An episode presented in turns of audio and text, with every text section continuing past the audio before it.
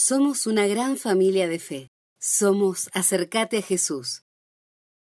Lo he compartido hace algunos días, al fin de año, un- algunos principios de esta palabra allí en las redes sociales, en el Facebook y en, en las redes y, y muchos, eh, mucha gente ¿no? me, ha, me ha contestado y me ha, me ha manifestado su, su gozo por, por, por poder recibir esta palabra, pero eh, quería compartirla en la iglesia como mensaje, como palabra de fe, y es lo que el Espíritu me indicaba y poder hablarte en este año, ¿no? Un año en el que Dios eh, nos está dando la posibilidad de comenzar, de- de arrancar, y que como hombres y mujeres de fe debemos arrancarlo creyendo, amén, creyendo en Él y preparándonos para cosas mayores.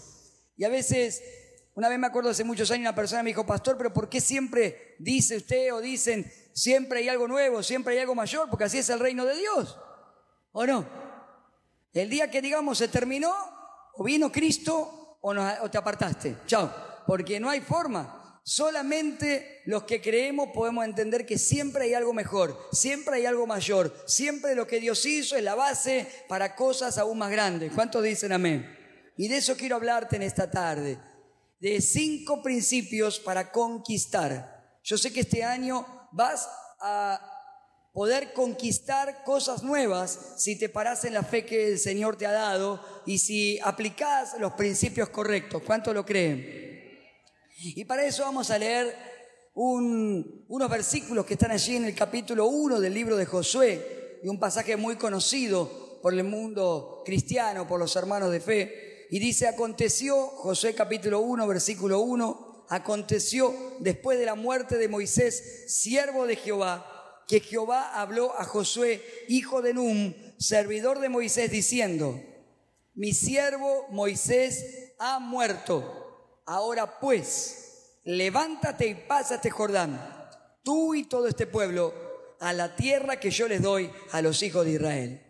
Yo les he entregado, como lo había dicho a Moisés, todo lugar que pisare la planta de vuestro pie, desde el desierto y el Líbano hasta el gran río Éufrates, toda la tierra de los Eteos, hasta el gran mar donde se pone el sol, será vuestro territorio. Nadie te podrá hacer frente en todos los días de tu vida. Como estuve con Moisés, estaré contigo. No te dejaré ni te desampararé. Esfuérzate y sé valiente, porque tú repartirás a este pueblo por heredad la tierra de la cual juré a sus padres que la daría a ellos. Solamente esfuérzate y sé muy valiente para cuidar de hacer conforme a toda la ley que mi siervo Moisés te mandó. No te apartes de ella, ni a diestra ni a siniestra, para que seas prosperado en todas las cosas que emprendas. Nunca se apartará de tu boca este libro de la ley, sino que de día y de noche meditarás en él, para que guardes y hagas conforme a todo lo que en él está escrito, porque entonces harás prosperar tu camino y todo te saldrá bien. Mira que te mando que te esfuerces y seas valiente, no temas ni desmayes, porque Jehová tu Dios estará contigo en donde quiera que vayas. Amén. Hermanos, Josué fue el hombre que Dios usó en el pueblo de Israel para poder lograr la hazaña que ellos estuvieron esperando por más de 40 años, por 40 años en el desierto. Cuando Dios los sacó de Egipto y los llevó a la tierra prometida, ellos tenían una promesa y la promesa era que ellos iban a entrar en la tierra y que esa tierra iba a ser de ellos. Esa tierra estaba ocupada por otros pueblos, pero ellos tenían que creer que Dios le iba a dar la fuerza para conquistar esos pueblos que eran más fuertes que ellos, pero no más fuertes que Dios. ¿Cuánto me siguen? Hay cosas que tenemos que conquistar que son más fuertes que nosotros, que son más grandes que nosotros, pero nunca serán más grandes que nuestro Dios. Amén. Y eso es conquistar por fe. Ahora, el pueblo que salió de Egipto le costó creerle a Dios. A tal punto que hubo toda una generación de israelitas que literalmente perecieron en el desierto. Y menos Josué y Caleb de esa generación sus hijos fueron los que pudieron cruzar en la tierra, a la tierra. su descendencia, porque fue una generación distinta que le creyó a Dios y que pudo conquistar y poseer la tierra, que no se quedaron solamente con esperar la promesa, sino que la vieron hecha realidad. Yo no sé cuántos en este lugar quieren que las cosas que tienen prometidas se le cumplan, pero yo lo quiero, hermano, porque yo no quiero caminar cada día esperando que algo va a pasar y nunca pase. Yo creo en un Dios que hace que las cosas sucedan, amén. Pero también hay una parte nuestra que debemos hacer. No es solamente sentarme y esperar que Dios haga, hay parte que debemos hacer nosotros. Por eso Josué tuvo que levantarse y ponerse en el lugar que tenía que estar. Amén y se puso en el lugar del líder conquistador que pudo cruzar y conquistar ese lugar que tenía. Ahora, yo hoy le voy a hablar a gente de fe en este lugar. Amén. Así es, a gente de fe. Pero como quiero hablar a gente de fe, quiero que antes de darte los cinco principios podamos ver algunas características de Josué.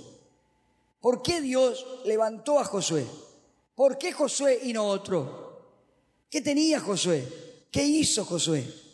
Bueno, quiero que veas algunas características. Primeramente, porque esas características van a ser para nosotros en nuestra vida. Primeramente, Josué fue un hombre a quien Dios llamó, a quien Dios nombró. No estaba puesto allí por voluntad propia, no estaba puesto allí por un buen deseo, no estaba puesto allí porque alguien se lo dijo lo recomendó, sino Dios puso su vista en él y Dios mismo lo llamó. Amén. En números 27, 18 dice así, esto pasó muchos años atrás, muchos años atrás, cuando todavía Moisés estaba vivo y era el líder del pueblo, Dios le dijo a Moisés, números 27, 18, y Jehová dijo a Moisés, toma a Josué, hijo de Num, varón en el cual hay espíritu, y pondrás tu mano sobre él. Amén. Hermanos queridos, Dios mismo eligió a Josué.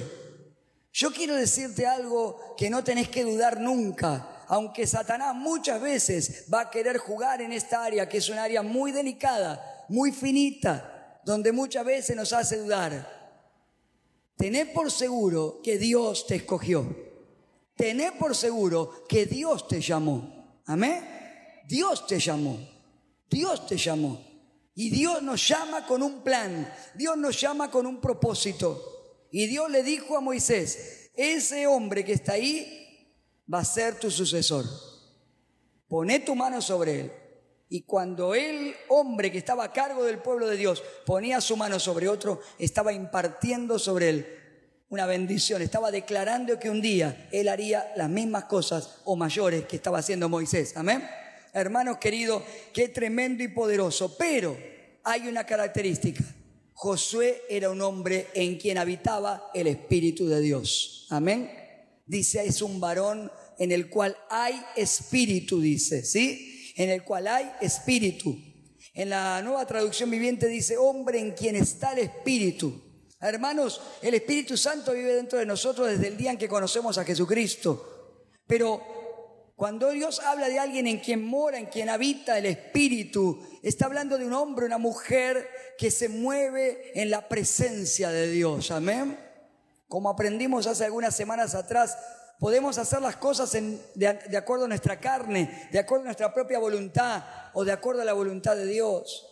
Podemos movernos de acuerdo a nuestras pasiones o de acuerdo a los designios del Espíritu Santo.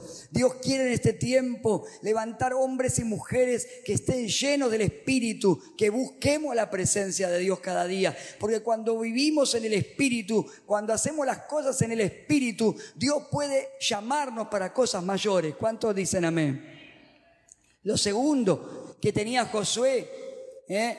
es que era uno de los únicos dos testigos oculares que quedaban con vida, que habían visto las plagas de Egipto y el éxodo. Es decir, él y Caleb. Ya eran hombres grandes.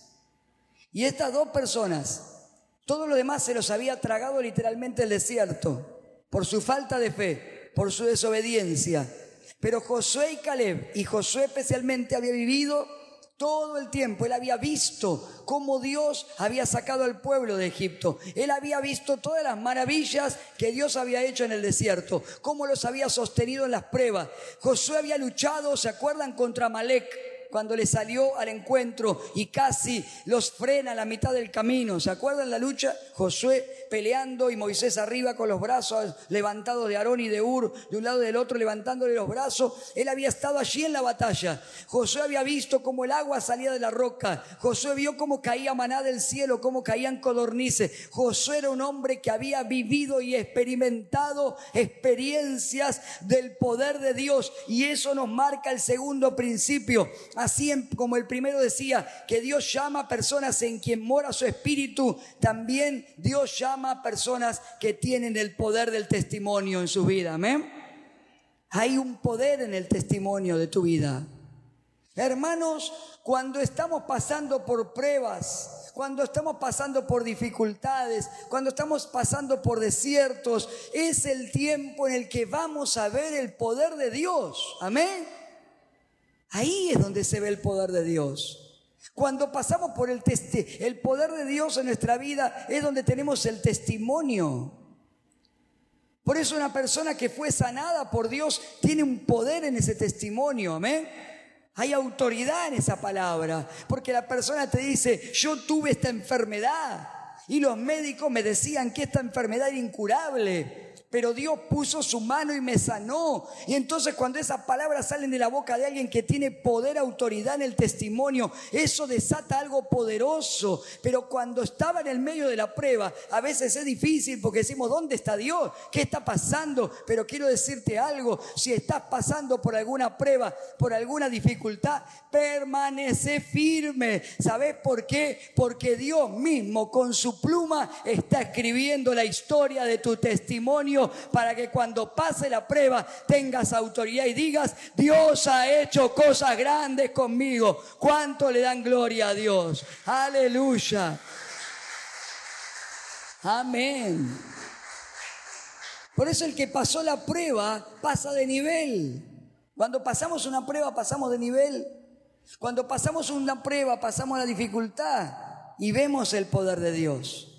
Hay momentos en los cuales Dios, ¿a cuánto le ha pasado en este, en el, año pasado que han vivido cosas que no han entendido de Dios? A ver, levante su mano, yo pasé un montón. ¿Todos los demás entendieron todo? Gloria a Dios. Creo que todos hemos pasado por cosas que no hemos entendido, pero hemos confiado, amén. Y Dios nos ha sostenido. Cuando tenemos una persona que ha pasado por el momento de la pérdida, de la dificultad, del dolor, y Dios le ha sanado el dolor, amén viene y dice, Dios sanó mi corazón. Dios sanó el dolor de la pérdida, del luto, del duelo, de la tristeza. Entonces, ¿saben qué hace, hermano? Esa persona tiene autoridad en su testimonio. Amén. No está hablando de algo teórico, no está hablando de la boca para afuera, está hablando con poder y autoridad del cielo, porque algo Dios ha hecho en su vida. Cuando alguien dice, mira, a mí me lastimaron tanto que no podía perdonar, pero yo perdoné en el nombre del Señor, esa palabra tiene autoridad. No está hablando de la boca para afuera, está hablando de un corazón sanado, del que brota palabras de bendición, porque ha experimentado la gracia del perdón. Amén.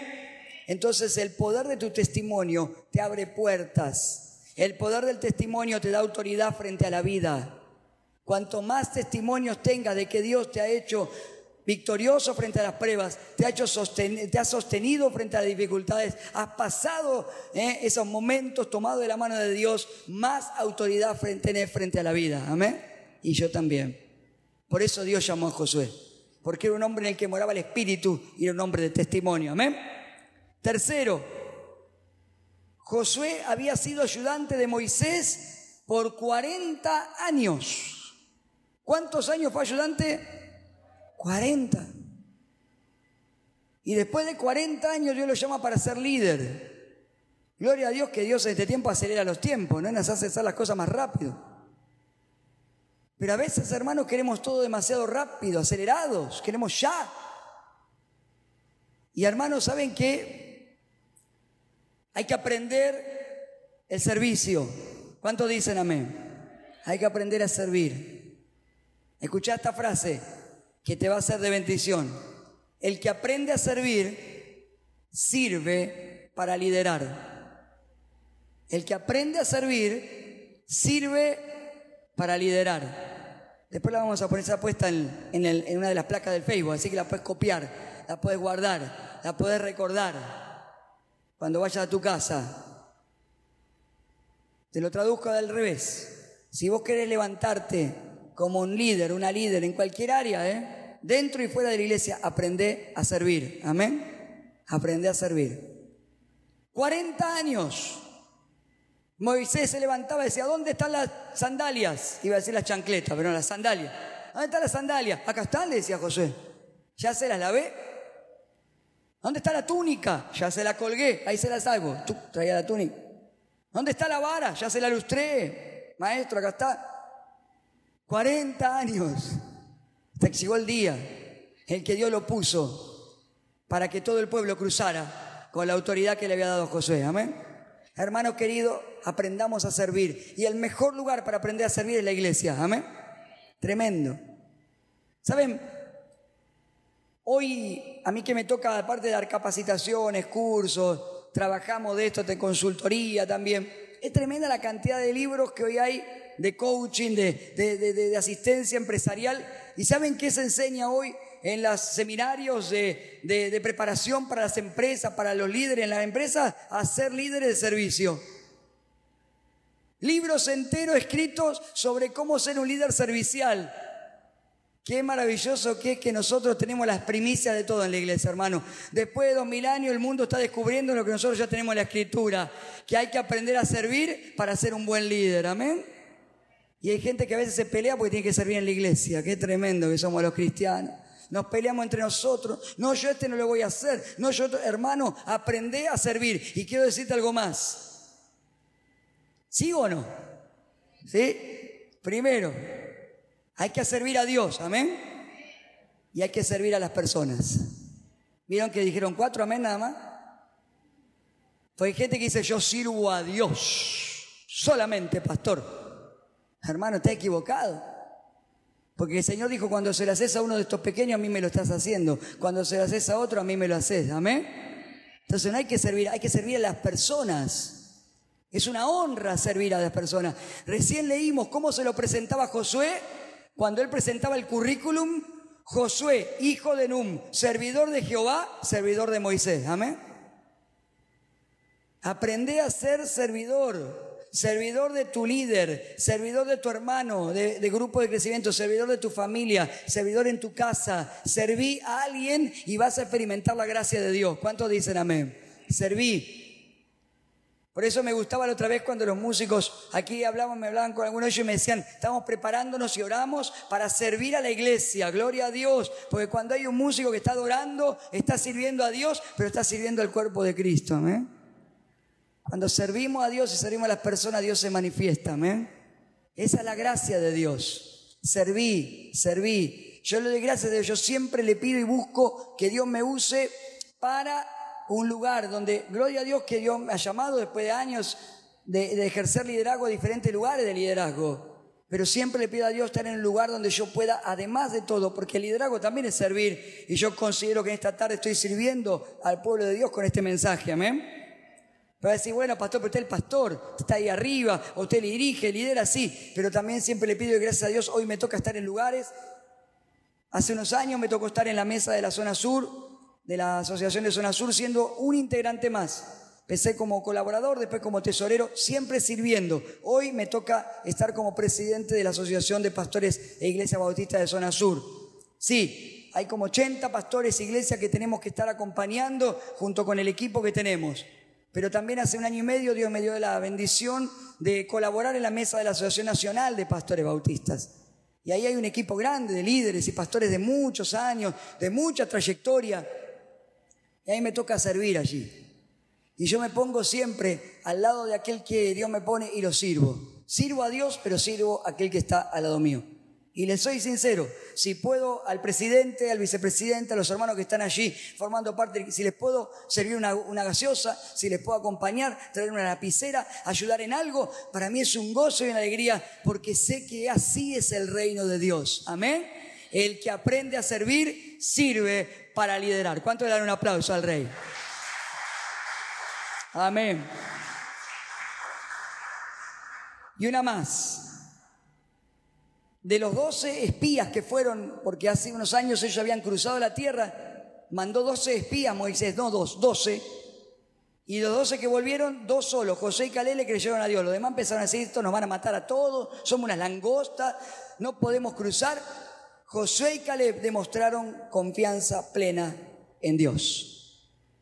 La confianza en Dios es la llave para que conquiste tu territorio. Yo no sé cuántos quieren conquistar algo nuevo este año. Yo quiero conquistar cosas nuevas. Confía en Dios. Confía, confía, confía. Y el enemigo de la confianza, ¿cuál es? La duda. Y el enemigo, Satanás, es el que va a sembrarte la duda. Pero vos tenés que dejar que en tu corazón se siembren semillas de fe. Porque te van a dar confianza. Como en esta tarde esta palabra que trae confianza para que enfrentes el gran desafío y puedas conquistar. Amén. Hermanos, conquistar es apoderarse de un nuevo territorio, es decir, alcanzar y lograr cosas que nunca antes hayas hecho. Amén. Yo declaro que este año vas a hacer cosas que nunca antes hiciste. Yo lo creo, yo le estoy pidiendo a Dios. Amén. Cosas nuevas de parte de Dios. Entonces, Dicho esta introducción, ahora te voy a dar los cinco principios rápidamente. Quédense tranquilo, vamos a terminar a tiempo el culto. ¿Cuántos están gozándose con la palabra? A mí me da gozo compartirla, porque sé que hay algo poderoso de Dios en esta tarde, en este mensaje.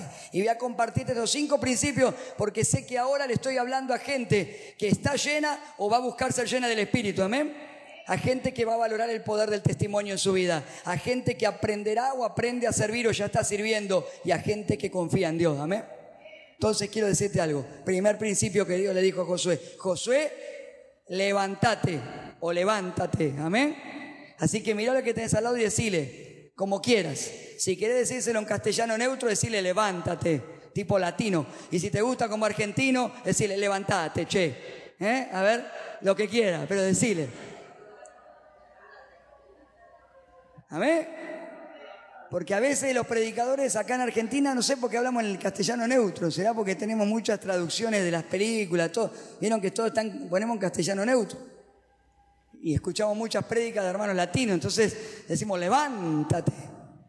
Pero cuando vas a llamar a tu hijo que está a las 12 de la mediodía todavía en la cama, le decís, levántate, le decís, levántate, che. ¿Eh? Levántate, che, dice el Señor. Levántate. Nada vas a poder hacer estando siempre en el mismo lugar. Así que es tiempo de levantarse. ¿Cuántos dicen amén? Y levantarse, Dios se lo está diciendo a alguien que estaba postrado. Josué, con toda esa potencial que tenía, estaba postrado un tipo que tenía testimonio, un tipo lleno del Espíritu, una persona que tenía confianza en Dios, una persona que era servicial, estaba postrado porque se había muerto el líder, pero además de porque se había muerto Moisés, y muchas veces lo hemos dicho y es verdad, ellos seguían lamentando, ¿por qué no está Moisés? También se habían acostumbrado a estar ahí. ¿Saben cómo estaban ellos? A orilla del río Jordán.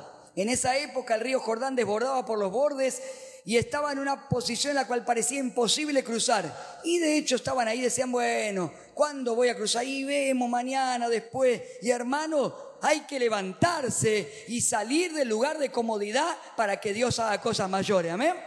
Y eso es en cualquier área de tu vida. ¿Qué querés hacer este año? ¿Querés estudiar? Levántate. Amén.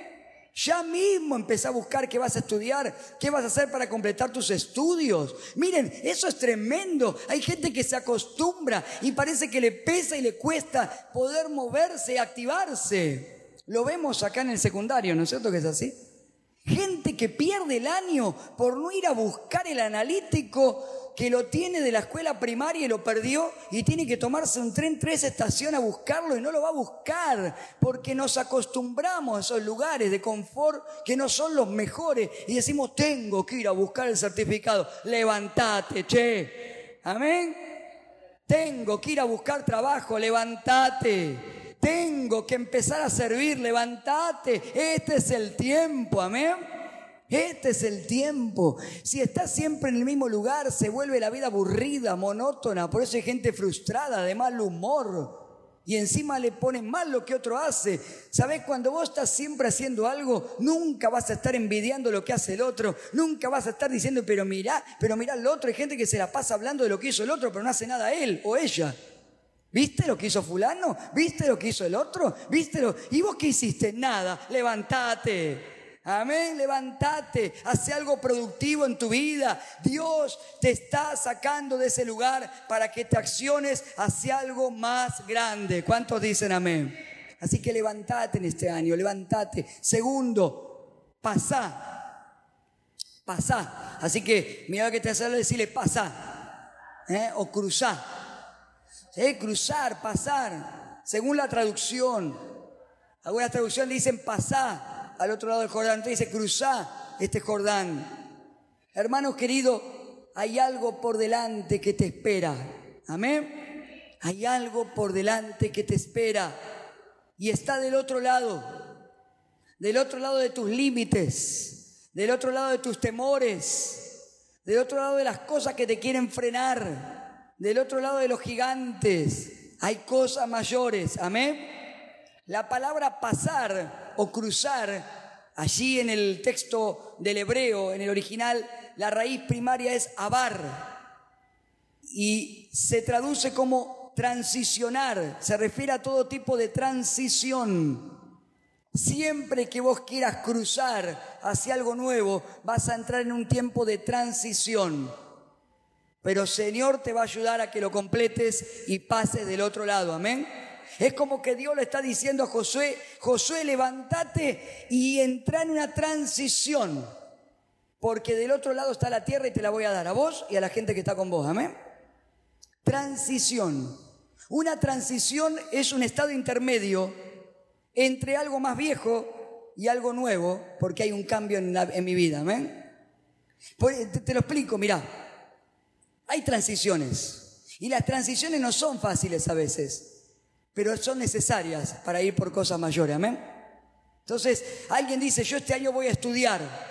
Vas a entrar en una transición, porque decís, ¿cuántos años hace que no estudio? Hace 10 años que no estudio, hace 10 años que no agarro un libro, hace 5 años que dejé los estudios oh, eh, y de repente me tengo que volver a enfrentar a un profesor, alumno, a las clases. Y hay una transición, el primer tiempo que vas a decir, uy, me va a costar, me va a dar temor, me va a dar, pero sabes que Dios va a estar con vos y en esa transición vas a salir victorioso para avanzar a cosas mayores. Amén.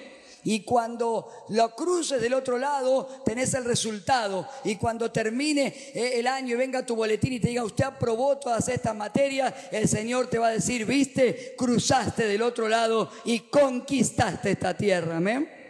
Cuando vos empezás un negocio, un proyecto, algo nuevo que nunca hiciste, empezás a hacer agua, empezás a decir, ¿por dónde agarro? ¿Cómo hago? Tengo este negocio, no sé dónde vas a conseguir los clientes, cómo voy a hacer con los proveedores, cómo voy a manejar más dinero. Hay una transición, pero Dios está con vos, te va a ayudar, vas a administrar cosas mayores. Y cuando venga el primero, el segundo año y tu negocio empiece a dar ganancias y ganes mucho más que lo que tenías antes, vas a decir, hay cosas mayores que he conquistado en el nombre de Jesús. Amén.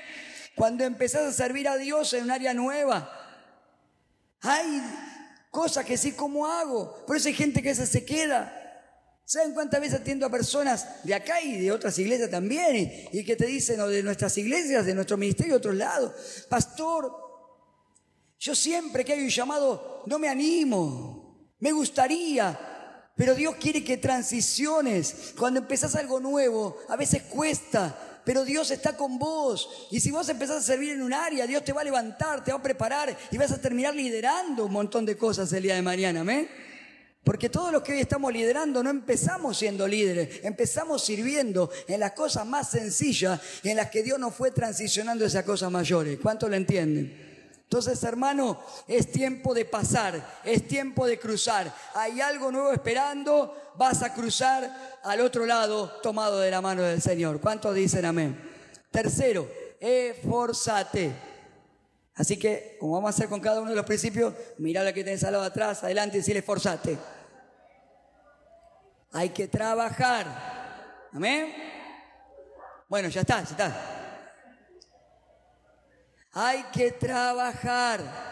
Hay que esforzarse. Conquistar requiere esfuerzo, requiere trabajo, requiere estudio, requiere horas de sueño.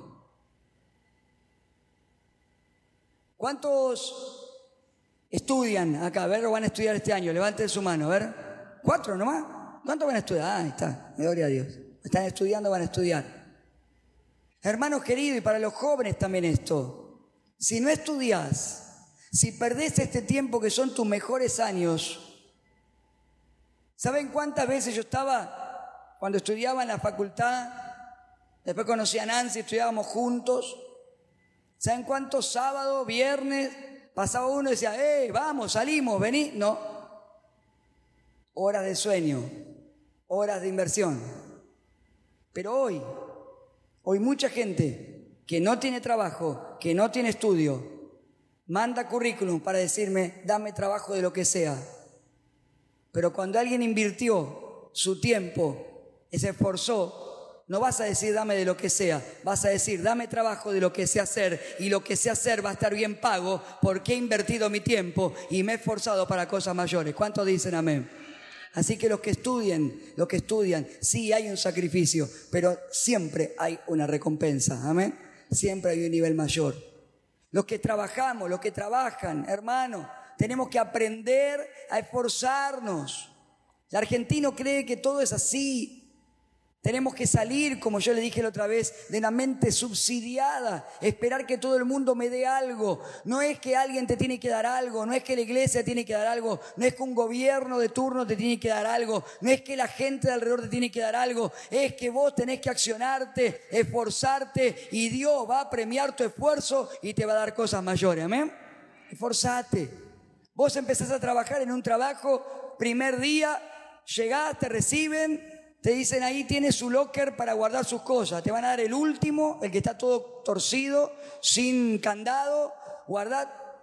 Eh, pero yo quiero que me den el. No, forzate.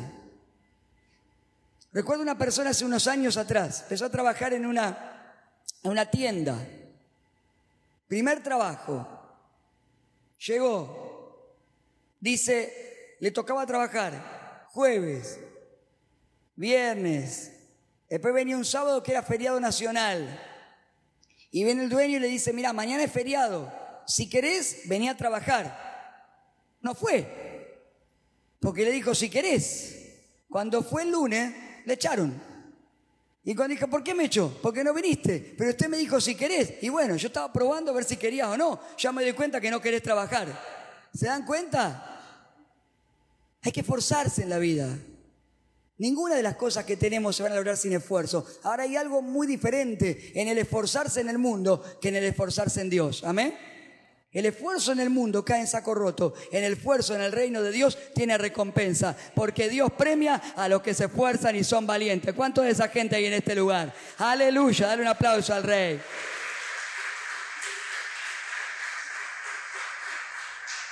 Por las dudas, antes de cerrar, si a alguien se le ocurre y dice, pastor, ¿estás seguro de esto? Te voy a leer Eclesiastés 9.10, aunque hay muchos pasajes. Pero este está buenísimo porque dice, y de todo lo que te venga a la mano, hazlo con todo empeño, es decir, con todo esfuerzo. Porque en el sepulcro, a donde te diriges, no hay trabajo, ni planes, ni conocimiento, ni sabiduría. Entonces, hermano querido, el tiempo para esforzarnos, para hacer cosas grandes, es acá en esta tierra. Amén. Ese es el mejor día. Cada regalo que Dios te da, cada día es un regalo. Capitalizalo, valoralo, aprende, crece, esforzate, hace las cosas con la mejor de las ganas, porque Dios va a premiar eso. Y por último dice, sé valiente. La valentía es enfrentar el temor. Valiente no es el que nunca tiene miedo, sino el que enfrenta el miedo con fe en el Señor. Amén. El, el nuevo trabajo de Josué, la tareita que Dios le mandó, ¿saben qué era? Levantate y hacé cruzar casi dos millones de personas tenían que cruzar del otro lado. ¿Les parece que era fácil? No, era difícil, era algo nuevo, le generaría miedo, temores, inseguridades. Siempre que hacemos algo nuevo nos va a causar incertidumbre, nos va a causar temor. Pero así es con cada desafío que tenemos por delante. Hermanos queridos, quiero decirte algo. Así como Dios estuvo con Josué y con cada hombre y mujer de la Biblia, así Dios está con vos cada día de tu vida. ¿Cuánto lo creen? Él te va a dar la valentía para enfrentar los temores. Siempre hay cosas nuevas. Y cuando hay cosas nuevas, y nos agarra un poco de... Cuando te dicen, ahora vas a predicar por primera vez, ahora vas a dar por primera vez la elección en el grupo, ahora vas a hacer un aumento de sueldo, pero una nueva responsabilidad más grande. Ahora te damos la posibilidad de hacer este estudio y si aprobás con tal nota tenés una beca. Son desoportunidades, pero también nos agarra esa cosa de decir, uh, ¿cómo lo voy a hacer? ¿Voy a poder hacerlo? Pero ¿saben qué? Dios está con vos y conmigo. Dios está con nosotros. Yo estoy contigo, le dijo Dios a Josué. No te dejaré, no te desampararé. Siempre Dios está con aquellos que se levantan como valientes. Amén. Y dice por último, no te apartes de la ley. Muchas personas logran cierto grado de avance en la palabra, en la, en la vida espiritual y después se alejan. Dios quiere completar lo que empezó en vos. ¿Cuánto me siguen? El que empezó la obra es fiel en completarla pero yo tengo que dejar que Dios la complete. No te apartes, no te alejes, ni a diestra ni a siniestra, dice, ni a un lado ni al otro. Permanecé, aprendé, revisá la palabra. En la Biblia está el manual de instrucciones. ¿Cómo nos cuesta a los argentinos los manuales de instrucciones? Vamos a ser sinceros, ¿quién terminó de leer un manual de instrucciones completo del televisor, de la computadora? Nadie. Es más, la mayoría lo prendemos y cuando después nos anda algo miramos a ver qué dice o no. Y se lo digo por experiencia, porque mi papá trabajaba con él yo cuando era chico y lo ayudé muchos años en su taller. Y reparábamos electrodomésticos, heladera, lavarropa, bueno, todo lo que venía. Y siempre caía, toda la semana alguien que decía, no anda la plancha nueva, no anda la licuadora nueva. Y cuando lo miraba, decía, se conecta a 110 y lo había puesto a 220. Pero jamás había abierto el manual de instrucciones que tenía un cartelazo así. Hermanos queridos, hay gente que quiere conquistar cosas grandes, pero nunca lee el manual de instrucciones. Para poder avanzar tenemos que aplicar los principios que están en el manual de instrucciones y ese manual se llama Biblia. Amén.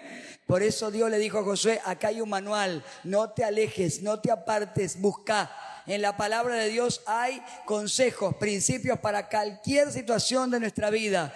Hay que leerlo, hay que conocerlo y hay que aplicarlo. Y en el camino de Dios, los que permanecen son los que arrebatan todo lo que Dios tiene. Amén. Así que hermano, en esta hora yo declaro que este es un año en el que si aplicas estos principios vas a poder conquistar cosas nuevas. Y en esta hora y en este lugar declaramos que se levanta una generación de hombres y mujeres que avanzarán por esas cosas y las van a conquistar, las van a poseer. Y a fin de este año van a dar, vamos a dar testimonio de esta primer palabra del año y vamos a decir, yo pude conquistar esto, esto esto, esto, esto, porque le creí a Dios, pude conquistar porque me esforcé, porque fui valiente, porque no me aparté, porque el Señor estuvo conmigo y porque pude cruzar del otro lado, porque estoy en el Señor y no me ha desamparado. ¿Cuánto le dan un aplauso al Rey de Gloria? Aleluya.